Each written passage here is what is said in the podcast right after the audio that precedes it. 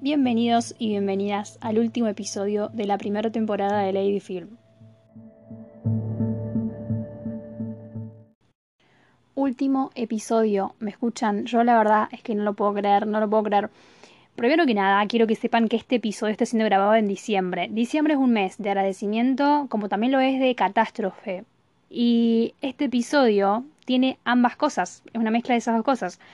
Primero que nada, vamos a empezar por lo más lindo, que es el agradecimiento. Quiero agradecer mucho todo el cariño que le tienen a este mini proyecto, porque es un pequeño proyectito nada más, que siento que crece día a día más y más con todo el cariño que me llega por parte de ustedes que hacen justamente que yo tenga ganas de escribir guiones o ponerme a ver pelis o analizarlas o pensar de qué puedo hablar para que les guste y al mismo tiempo me gusta a mí también y disfrutar disfrutar de yo de ese proceso creativo y ustedes disfrutar el escucharlo. Entonces, eh, crece, nada, eso, quiero decir que crece. Y también agradecen a mí misma porque sé que es difícil como, no sé, hacer las cosas que a uno le gustan y que a uno le motivan en un contexto que es desfavorable económicamente y mentalmente como lo puede ser para mí, como lo puede ser para cualquiera, ¿no? Yo creo que la creatividad es algo muy valorable, me parece como una de las cosas que, por lo menos desde mi punto de vista, siempre me gusta ver en la gente. Y yo siempre pensaba que tenía como muchas boludeces en la cabeza, que en realidad eran grandes ideas creativas que nunca pude como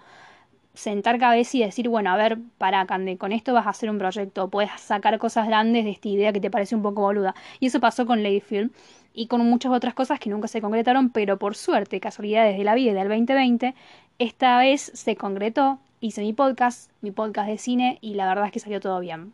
no fue tan, tan catastrófico en ese sentido. Pero, ¿qué pasa? Pero, ¿qué pasa? Mensaje de fin de año. La verdad es que siento que fue un año muy difícil para todos. Para mí, personalmente, no tanto porque he tenido años peores. Entonces, el 2020 como que fue, no sé, un, repertorio más de malos momentos, pero no tanto. Y sé que mucha gente sí la pasó mal realmente, económicamente, no llegando a fin de mes, no pudiéndose ver con su familia, con sus abuelos, perdiendo familiares quizás, que debe ser lo, lo más difícil. Entonces, la verdad es que les mando mi abrazo y, y les deseo unas felices fiestas dentro de, de, lo que se puede llegar a ser feliz en este 2020 y tratar de que el año que viene sea un año mucho mejor, lleno de más paz, más salud, y mucha más alegría, sin tantas malas noticias sobre todo. Y mucho cine, por supuesto, se vienen los Oscars, se vienen los Oscars, así que mucho cine, mucho cine, mucha crítica y más Lady Film. Obviamente más Lady Film. Así que bueno, ese fue mi mensaje de fin de año. La verdad es que yo creo que podría haber elegido otro tema. podría haber elegido otro tema. Ustedes van a estar leyendo el título de este podcast, no tenía idea de que estoy hablando con tanta alegría cuando no realidad nada que ver. Podría elegir otro tema, podría haber elegido una película navideña para cerrar esta temporada hermosa, pero no fue la idea. Me quería permitir como darle otra chispa a los sextos episodios que sean un poco más especiales y diferentes. Y esta vez cumplo, porque acá se cumple. Así que vamos a hablar un poco, bastante diría yo, sobre Ari Aster. Sí, Ari Aster. Esto es lo catastrófico del mes de diciembre. En realidad siempre es catastrófico, ¿no? Pero lo quiero tener acá en diciembre a la figura de Ari Aster. Estos episodios no van a tratar sobre una película, sino sobre un o una cineasta. Los sextos episodios van a ser sobre esto. Y me parece una propuesta bastante buenísima para poder introducirlos en el cine, tanto de Ari Aster como de muchos y muchas más que van a venir en un futuro, si todo sale bien. Si no se incendia nada, si no se acaba el mundo. Así que nada, creo que también va a ser buena idea como para que en la próxima conversación que tengan con amigos tengan más temas de conversación y queden como unos genios hablando de cine. ¿Por qué Ari Aster? ¿Por qué de todas las figuras del cine vas a elegir a? Se preguntarán. La verdad es que no, no sé, me pinto, me pinto elegirlo. Yo les podría argumentar, posta, les podría argumentar que es por el suspenso generalizado que producen ver sus películas y sus cortometrajes y esa sensación de, no sé, como de soledad, nostalgia mezclada con un terror excesivo que me para los pelos y, no sé, me genera un montón de cosas pero también porque me pinto. O sea, simplemente es porque me pinto. No, voy a dar una justificación cuando no la hay, solamente me pinto y ya está. Y creo que siempre es bueno elegir a Ari Aster, siempre, así que quédense con eso. Ari Aster es un director de cine que cuenta solo con dos películas. Atenti, dos películas y tiene como siete cortometrajes. de los cuales bastantes, como ponerle tres esos siete, o sea que basta, bastante, han salido con muchas buenas críticas. Es alguien muy joven, tiene 34 años y es bastante prometedor, sobre todo para la industria en sí. Él debuta en 2011 con el cortometraje The Strange Things About the Johnson, que yo la verdad es que voy a ser sincera con esto. Si están acostumbrados a ver cualquier película perturbadora, inclusive cortos, y no se descompensan por ver un poquito de morbo familiar, véanlo. Si ya viste algo de Ari Aster antes, también. No hay drama. Pero si no tenés ni idea de lo que estoy hablando, si estás escuchando este nombre y estás escuchando todo esta sobre este universo, por primera vez, yo no empezaría con, con, este cortometraje porque no te va a gustar, te va a dar mucho asco, no vas a querer ver absolutamente nada de él y no es la idea. ¿Y por qué digo esto? Porque yo había visto una película de él cuando lo vi por primera vez, sabía que era muy buen cineasta y vi cinco minutos, quizás un poco menos. Quienes lo vieron saben por qué. Quizás vi un poco menos de cinco minutos, porque había provocado arcadas al inicio. Luego me tuve que tomar un vaso con agua y se me pasó. Lo terminé, me encantó. Pero esa fue mi primera reacción. Eh, así que nada, si tienen mucho, mucho estómago y están acostumbrados, mírenlo. Pero no se los voy a recomendar para empezar. De todas formas, si les pinta empezarlo, está en YouTube, está subtitulado al español también Creo que están todos sus cortos en YouTube por si deciden verlo. Eh, y por supuesto que no se pierdan los comentarios porque son buenísimos.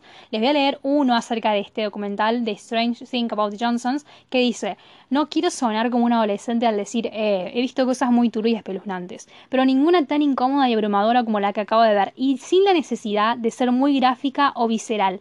Definitivamente lo que más miedo me da este cortometraje es que es algo que tranquilamente puede ocurrir en el mundo real.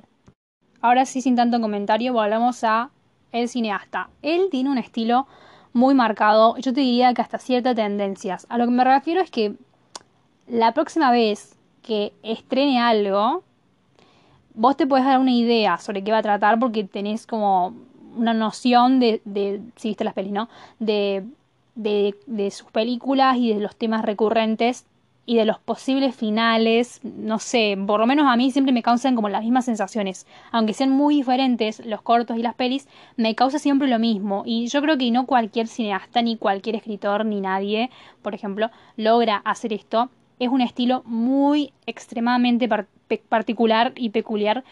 Y, y nada, o sea, ¿se acuerdan del episodio anterior de Gonger cuando hablábamos acerca de la historia de, del artista por detrás de la historia de, o sea, de las cosas que, que van marcando su vida para que luego en un futuro pueda crear esa obra de arte, bueno, acá pasa algo parecido.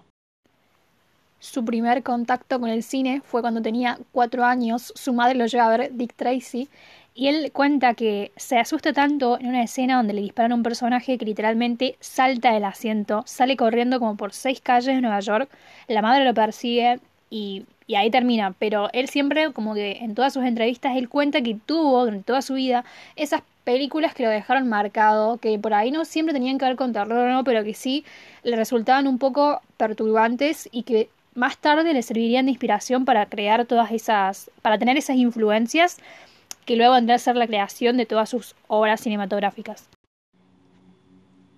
Él cuenta que en ese primer contacto con el cine se fanatiza con el cine de terror agota toda la sección de películas en la tienda de video y al parecer quería hacer algo, tenía planes, pero no podía en ese momento, entonces, al no contar con los recursos, decide empezar a escribir guiones. Más tarde, él se termina formando, consigue un grado de maestro en Bellas Artes del Conservatorio, eh, calculo que se pronuncia AFE, en Los Ángeles, o algo por el estilo, en donde empieza a conocer a muchas de, de las personas que luego van a ser sus colaboradores en un futuro debuta con este corto que les mencioné anteriormente, buen corto para debutar, y más tarde estrena su primer película y la mejor de su repertorio, la película de terror de la década, de acuerdo a muchos críticos, y entre esos muchos críticos estoy yo que no tengo ninguna formación en cine, pero que creo que es una crítica muy justa.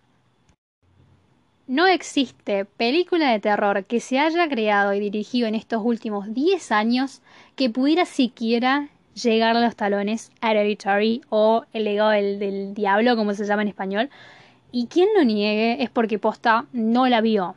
Así, me voy a poner mala, pero es porque no la, no la viste. Si vos decís no hay otra, no, no, no, es porque no la viste, no la viste, no tenés idea, no la viste. Esta película queda nominada a Mejor Largometraje en el Festival Internacional de Cine Fantástico de Neuchâtel.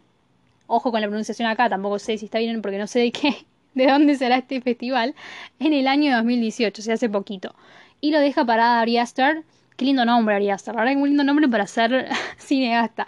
Lo deja parado como un contemporáneo, como un visionario, como un cineasta prometedor, tal como lo es, ¿no? De esos nombres que en el futuro van a ser tan importantes como lo es, por ejemplo, Hitchcock para nosotros. Bueno, Ari Aster yo siento que va a ser así en un futuro, que va a terminar siendo recordado de la misma forma. Luego saca la película que muchos ya conocemos, Midsommar, esta película que seguramente vieron en internet, me refiero por, fotos, ¿no? Visualmente, donde vemos a Florence Pugh metida como una especie de secta sueca, creo, de gente de vestimenta blanca, bordados de flores y tipo la vestimenta hasta los pies, eh, que bailan entre sí y que usan muchas flores excesivamente. Bueno, esa película la vieron, saben de qué estoy hablando, a Florence Pugh, literalmente disfrazada de un arbusto floresco o algo por el estilo. Bueno, esa película, junto con la que ya te había sacado antes, son las que lo terminan consagrando como el mejor director de cine de terror actual el mejor de terror o uno de los mejores. Para mí la crítica en este caso no se equivoca, le doy la razón a toda esa gente que, que siempre, no sé, tengo como mis problemas con, con, las críticas de las películas, las reviews, así que eh, ahora creo que tienen razón.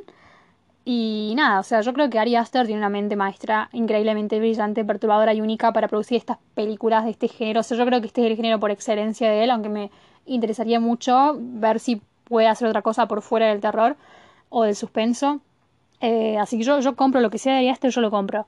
Yo hablaba la otra vez con una amiga, por ejemplo, un saludo para Ro, que debe estar escuchando esto seguro, sobre el recurso este muy conocido, si ven muchas pelis de terror saben de qué hablo, de usar las casitas de muñeca como, no sé, por ejemplo, para reflejar lo que pasa en la casa grande en sí, no sé si me explico, que es, por ejemplo, vos tenés, no sé, una habitación que representes culturalmente lo que va a suceder después en la habitación en sí, la habitación de la escena. Por ejemplo, si vos ves que en la habitación de la escena hay un fantasma, es porque en la de la casita hay como un muñeco o algo que represente ese fantasma. ¿Se entiende, no? Es como algo bastante. un recurso muy utilizado, ¿no? En, las películas de terror. Eh, y yo pensaba que al principio, cuando empecé a ver la peli, pensé que iba a ser más o menos ese estilo. No, no. Pensé y juzgué que Ari Buster iba a hacer lo mismo durante toda la peli, en realidad no, lo utilizó como modo de metáfora, pero lo usó muy creativamente. Ni siquiera era una casa de muñecas en sí, sino que eran esculturas, más como otra, como una maqueta de la protagonista. Pero el enfoque posta que parecía ser el mismo y no lo fue. Punto que me llamó la atención. Porque yo he visto muchas películas de terror, sé bastante de este género, fue uno de mis favoritos, ahora no, porque me alejé un poco, pero en su momento lo fue. Entonces conozco bastante. Y, y nada, yo creo que las esculturas y todas esas cosas eran solamente una parte de miles de piezas que te faltan para poder entender lo que realmente sucede en Hereditary. Yo creo que el cine de Ari Aster hoy en día tiene sus recursos bastante marcados. Eh, ya con las dos pelis y algunas entregas de cortos, me parece que lo dejó bien, bien claro creo que si voy a, no sé, una tienda y veo un patchwork con flores bordadas de colores saturados, yo pienso automáticamente en Ari Aster. Que no solamente es un recurso de Midsommar, es algo que vemos ahí porque es una explosión de flores, pero no solamente está ahí, lo vemos en absolutamente todo lo que hace. El Midsommar nos explota en la cara, eh, solamente es eso. Así como toda esta idea de, de siempre tratar de, de, traer el tema de las sectas, del ocultismo, de todas esas cosas, ¿no? Como que siempre tiene sus temas recurrentes, pero no siempre es lo mismo. Y por eso me gusta tanto. Recientemente, acá, recientemente se hizo muy conocido en el mundo del cine, en el mundo de la gente que le gusta saber de cine y estar informada siempre, el término elevator horror, que hace referencia a este tipo de películas, es como un subgénero dentro del cine de terror. Hace referencia a este tipo de películas, como por ejemplo las de Jordan Peele, Get Us, Us, las de Robert Eggers, The Witch, The Lighthouse y por supuesto Ari Aster, y habla de estas películas que no son específicamente de terror, sino que toman, toman aquellos temas que son profundos, como por ejemplo puede ser un debate político y social, la salud mental, los abortos, la soledad, temas así súper profundos que pueden incluso despertar mucha más atención en la audiencia que el terror en sí. Es como que, no sé, el terror que uno busca ver. Por ejemplo, vos vas para ver, qué sé yo, pensás, a ver, en estas pelis, es decir, que no hay una dependencia de los scare jumps como en todas las películas de terror, absolutamente todas. No hay eh, esas cosas que siempre vemos que, qué sé yo, no solamente la cruz en sí, sino todas esas ideas de, de qué sé yo, poner la sábana blanca, la, la, el ático, todas estas cosas que, que siempre las cámaras, el recurso de, la cámara de, de grabación, de la, de la cámara de seguridad que graba, todas esas cosas que, ya estamos como acostumbrados a ver en las películas de terror, bueno, eso como que no, no tiene esa dependencia hacia esos objetos, no se trata sobre eso, o no sucede todo a través de eso. O, por ejemplo, a ver, no sé, películas como El Conjuro, por ejemplo. El Conjuro empezó bastante bien. Yo la uno la amo. Pero después no sé qué pasó. O sea, yo no, creo que se quedaron sin ideas, perdón, pero no sé qué les pasó. Y las películas que están subcategorizadas como Elevated Horror son películas que son terroríficas desde un punto de vista emocional y psicológico y que te produce mucho más terror que el de las películas de terror convencionales, como Annabelle, por ejemplo.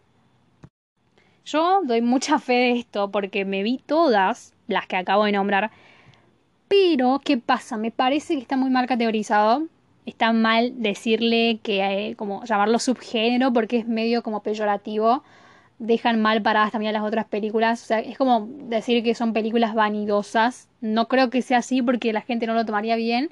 Y son películas de terror, pero que son necesarias para la sociedad en sí. Entonces, no me gusta como que la subcategoricen. O lo peor es la gente que te dice, no sé, por ejemplo, ah, no, porque no son terror, tipo, esto no da miedo. Get Out no es de terror, no da miedo, no, no, no sé, como que no, no se trata de eso. El terror no es solamente que te salte un fantasma en la cara o, o qué sé yo, o que te explote sangre o, ver cosas súper como morbosas así, llenas de sangre y clavos y cosas relacionadas a, no sé, Jesús, ¿me entendés? Como que no, no se trata solamente de eso, puedes hacer un montón de cosas, puedes tocar un montón de temas y yo creo que puede entrar en tu cuerpo de diversas formas también y afectar de diversas formas. En conclusión, es un desprecio a todo el género en sí también, eh, porque es como decir, bueno, a ver, hay películas que las podemos tomar en serio y otras que no. Tipo, ¿cuál tomas en serio y cuál otra no? Sí, o sea, puedo hacer una crítica tranquilamente y decir que el cine de terror de la industria, todo es industria, ¿no? Pero se entiende lo que quiero decir. El cine de terror de la industria no es muy lindo que digamos, no es muy terrorífico si es lo que buscamos. Ya nos han cansado con la casa de muñecas, con los clavos, con la sangre, con la, qué sé yo, el recurso del espejo, el recurso de apagar la luz y que aparezca algo atrás del espejo, no sé cómo son cosas que ya cansaron, o sea, basta comer el conjuro 3 y creo que tenés todos los recursos habidos y por haber en esa película. Pero sí considero que está mal como ponerle una subcategoría y decir, bueno, esto está bueno, esto no, o esto es más pretencioso y esto no. Me parece que es algo que debería cambiar en sí desde raíz y sobre todo como tener en mente los grandes clásicos de cine de terror como El Exorcista o La Matanza de Texas o El bebé de Rosemary, por ejemplo, que son peliculones que, que posta inspiraron a todo esto y, nada, me parece que está bueno como pensar un poco y cambiar esa tuerquita.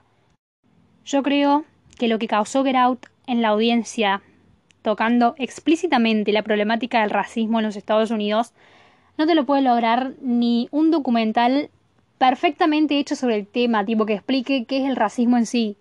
¿Por qué? Porque el documental vos lo vas a ver porque lo querés ir a ver. Pero vos no te tipo, ves Get porque decís, bueno, está bueno, una película de terror. Y no vas con la idea de que va a tratar sobre ese tema. Entonces está bueno. Porque justamente nos toca las emociones.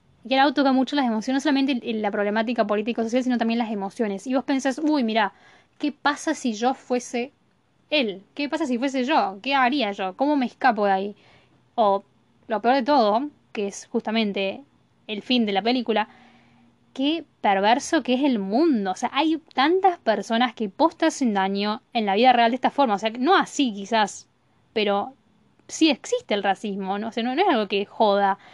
Eh, entonces es como, no sé, yo creo que es valorable que se mezclen estos temas con estos géneros, porque yo creo que El arte siempre nos termina impregnando más que cualquier otra cosa y a través de eso podemos aprender bocha de cosas. Quizás me pongo un poco molesto diciendo esto, pero yo siento que es así y que este análisis lo podremos hacer con un montón de películas, pero vinieron acá a escuchar a Ari Aster y solamente a Ari Aster, así que vamos a volver. A él, primero que nada, siempre le remarcan un montón de cosas, o sea, ustedes lean en internet y van a encontrar siempre las mismas palabras, turbiedad, tensión, brutalidad, salvajismo, nauseabundez, prematurez, incómodo, retorcido, legendario, las tengo anotadas, legendario, pretencioso, entre otras palabras de críticas, pueden ser buenas o malas, pero son palabras, o sea, tipo, por ahí una crítica bastante buena, pero te dice, tipo, el chabón es returbio, y, sí, o sea, es retorcido, y sí, pero también es legendario. Algo que me gusta ver mucho a mí, por ejemplo, es la reacción de las películas a los cortos, es algo sublime, o se lo juro que si tienen la oportunidad háganlo porque es buenísimo. Yo escuché hace poco a un youtuber mencionar que Ari Aster es un cineasta que nos pega una cachetada a esas cosas que queremos fingir que no están, fingir que no existen, pero que sí están ahí. Que son las cosas que siempre nos tapamos los ojos para no verlas y no asumirlas, pero que ahí están. Y nos muestra eso con el terror. Y a veces no solamente con el terror, sino con el suspenso con, o con toda esa, esa turbiedad que en realidad no es turbiedad, sino que es la vida real en sí. Entonces, me parece que es grosso. O sea, este chabón les juro que es grosso. Amo a Ari Aster. Necesito una remera que diga directed by Ari porque yo lo amo. Si me preguntan cómo empezar a ver esto para ir más o menos como por una escalerita en lo que vendría a ser turbiedad, yo les recomiendo ver Midsommar primero que nada porque es tranqui, o sea, no, tiene sus cosas, no la considero tan tranqui en realidad, pero tiene sus cosas, pero no es tanto como Hereditary. Entonces vean Midsommar antes, tiene más flores incluso, más agradable quizás, para empezar. Y luego me pondría a ver eh, un corto que me gusta bastante que se llama Munchausen o algo así. Eh, es del año 2013. Y recién saltaría a ver The Strange Things About Johnsons o Hereditary. Pero yo dejaría estas dos últimas para el último, literalmente, porque es jodido. A mí me llama mucho la atención cómo Ari Aster dice que Hereditary no es una película de terror, sino que es una película sobre una tragedia familiar. Tranquilo, o sea, súper normal. Una tragedia familiar en donde, qué sé yo, está como mezclado con un, una pesadilla, de la misma forma en la que la vida puede sentirse como una pesadilla cuando amenaza un desastre. ¡Ah! Me encanta, no, no, no, es una, es una entrevista en una radio que la vería cien mil veces porque cada vez que la veo aprendo más.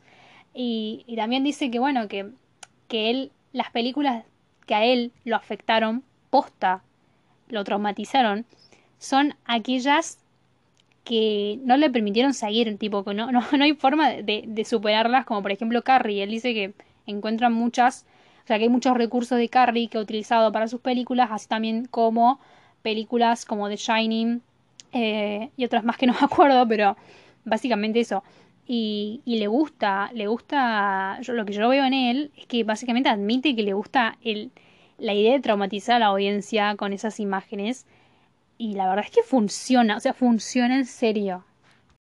Bueno, pasaron cosas, se me quedó sin batería el celular, tuve que cargarlo y cuando me di cuenta de que ya podía volver a grabar, se larga a llover. Esa es mi suerte. Pero bueno, espero que no se escuche tanto porque está parando un poco la lluvia ahora, así que genial, aprovecho.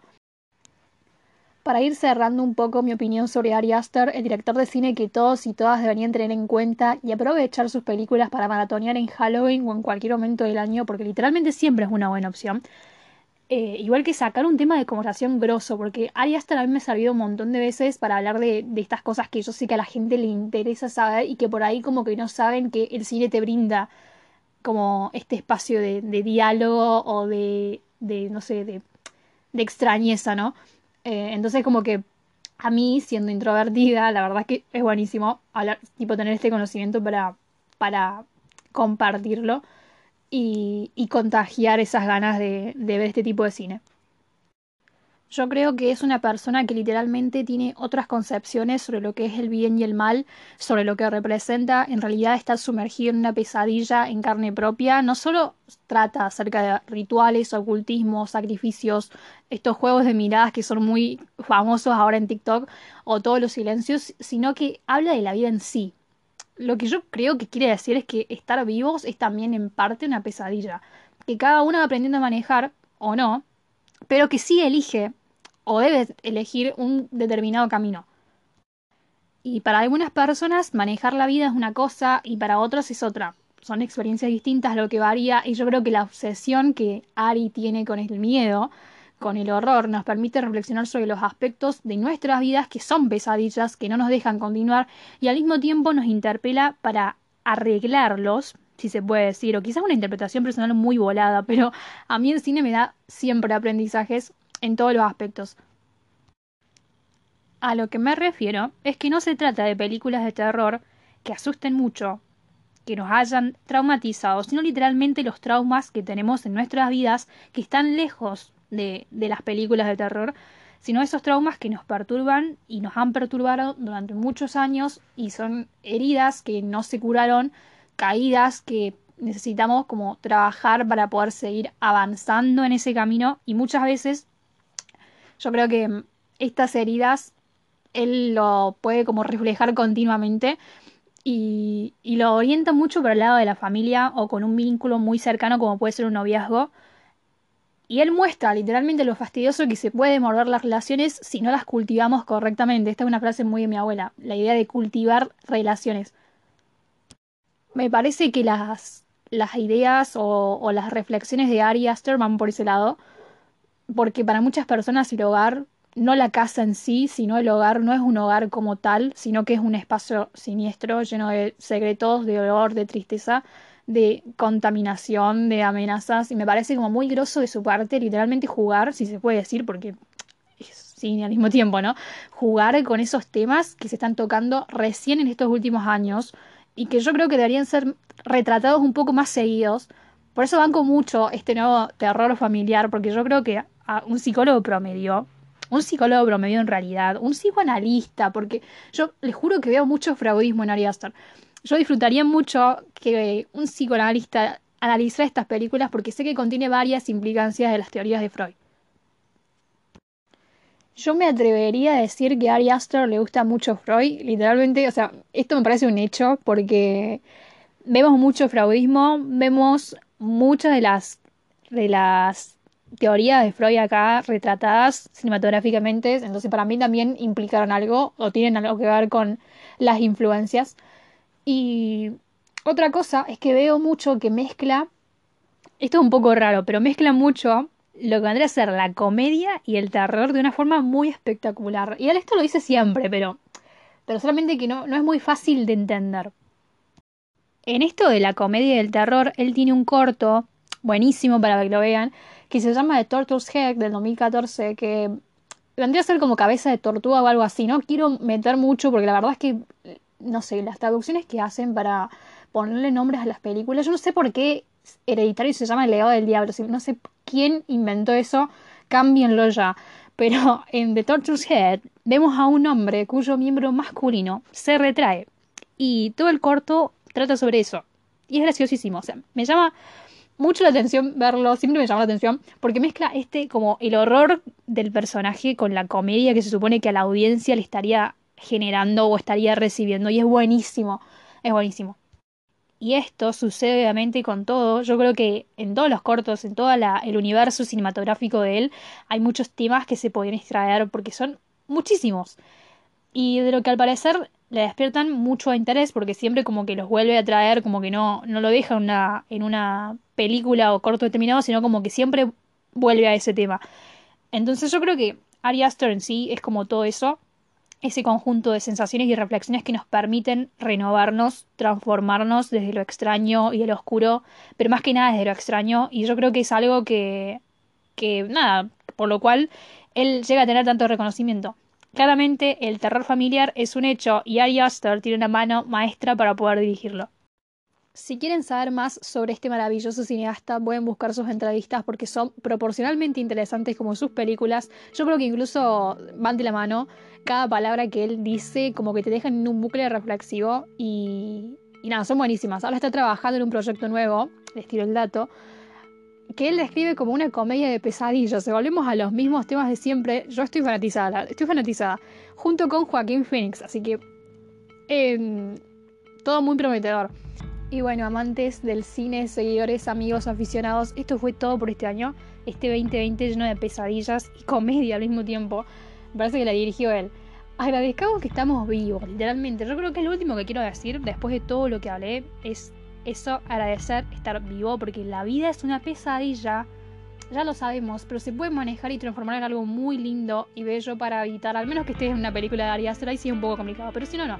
Así que nada, les mando todos mis abrazos y cariños por todo el aguante que le tienen a este pequeño proyecto. Brinden mucho por el 2021 porque lo necesitamos, todos lo necesitamos y no dejen de ver películas que los hagan sentir y pensar. Hasta la próxima.